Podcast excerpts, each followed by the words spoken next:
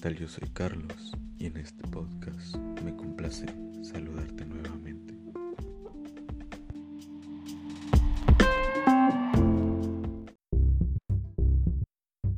En este episodio continuaré explicando rápidamente, rápidamente, rápidamente la educación, el modelo educativo, sus partes y características que lo conforman, teniendo como punto de partida a Immanuel Kant y Enrique Pestolazzi respectivamente. Sin más, vamos a comenzar. Immanuel Kant nació el 22 de abril de 1724 en Königsberg, Prusia, en el seno de una familia modesta de artesanos y falleció el 12 de febrero de 1804.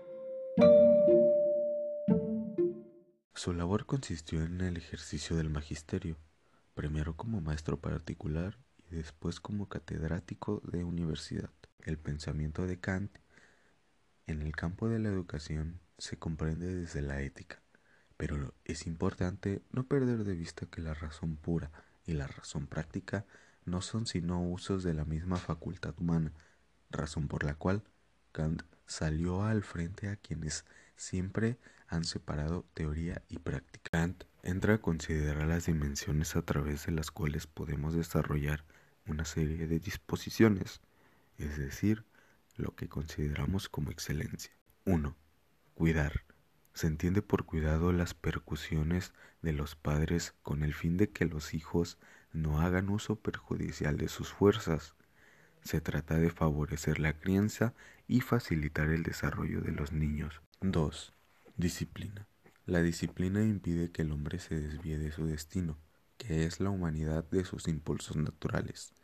Ella somete a los hombres a las leyes de la humanidad. 3. Cultivar a los hombres. Aquí nos encontramos con la instrucción y la enseñanza. Se trata de desarrollar la habilidad y la posesión de actitudes para orientarse todos los fines posibles. 4.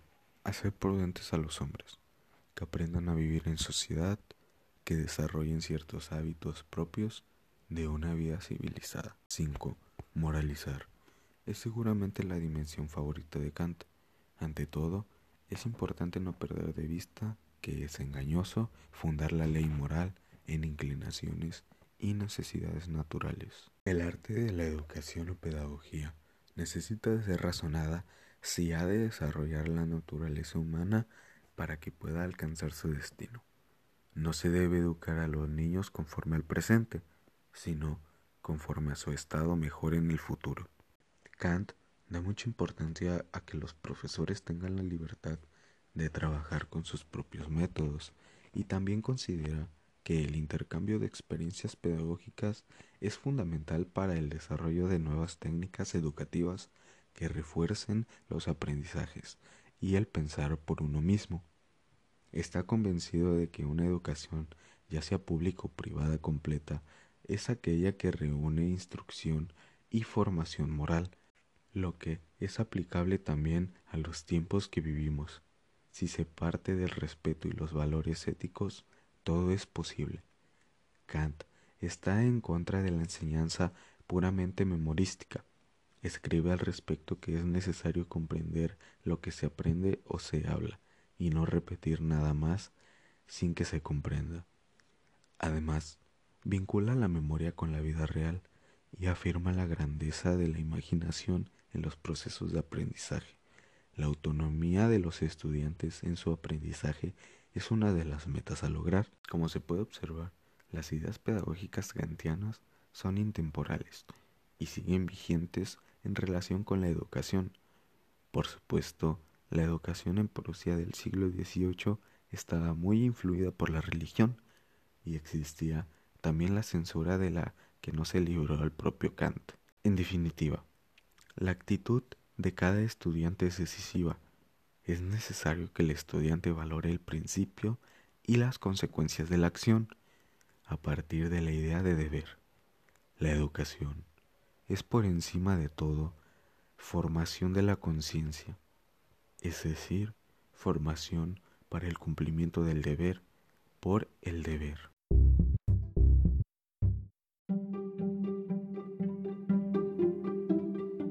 Pestolazzi fue conocido en los países de lengua española como Enrique Pestolazzi.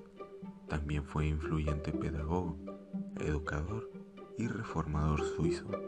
Nació el 12 de enero de 1746 en la antigua Confederación Suiza y murió el 17 de febrero de 1827 en Bruges, Suiza.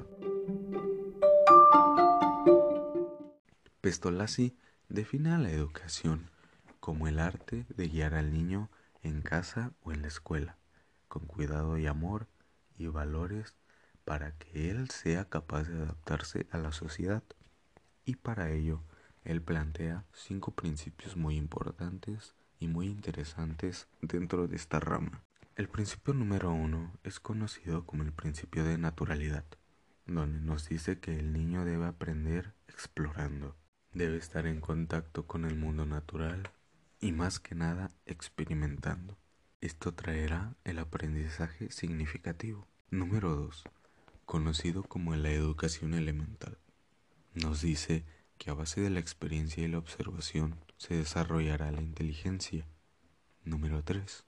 Es el principio de la educación física, donde nos dice que el niño tendrá un desarrollo infantil más óptimo con el uso de movimientos corporales y también acompañando con la música. Número 4. Conocido como del método. Nos dice que orientaba al niño de lo más simple a lo más complicado. Número 5. El colectivo. Aquí nos explica que fomenta el trabajo en equipo. En su pedagogía humanista, su pedagogía estaba enfocada en la educación infantil escolar y define la educación integral como la formación de la cabeza, la mano y el corazón de todo individuo. La enseñanza debe fomentar las capacidades de todos los niños, respetando la disposición que él tiene para aprender y siempre se tiene que tener en cuenta las etapas del desarrollo de todo ser humano. Pestalozzi consideraba indispensable desarrollar las fuerzas individuales creativas más que otra cosa. O sea, realmente no se preocupó tanto, por ejemplo, por las materias escolares. Para muchos, Pestalozzi es el padre de la pedagogía moderna. Gran parte de sus ideas son vigentes hoy en día, a pesar de que en su época su metodología criticada debido a que carecía de fundamentos científicos. Tras todo lo dicho, recapitulemos. Recordemos que Pestalozzi defendía la individualidad del niño y la necesidad de que los profesores se prepararan para dar clase. No es un trabajo que pueda hacer cualquiera. El niño es guiado y debe ser guiado por alguien que sabe lo que está haciendo. Eso era parte de la pedagogía que él proponía. Así que la educación elemental, la educación física, la educación en valores, todo eso es lo que nos dejó Pestalozzi.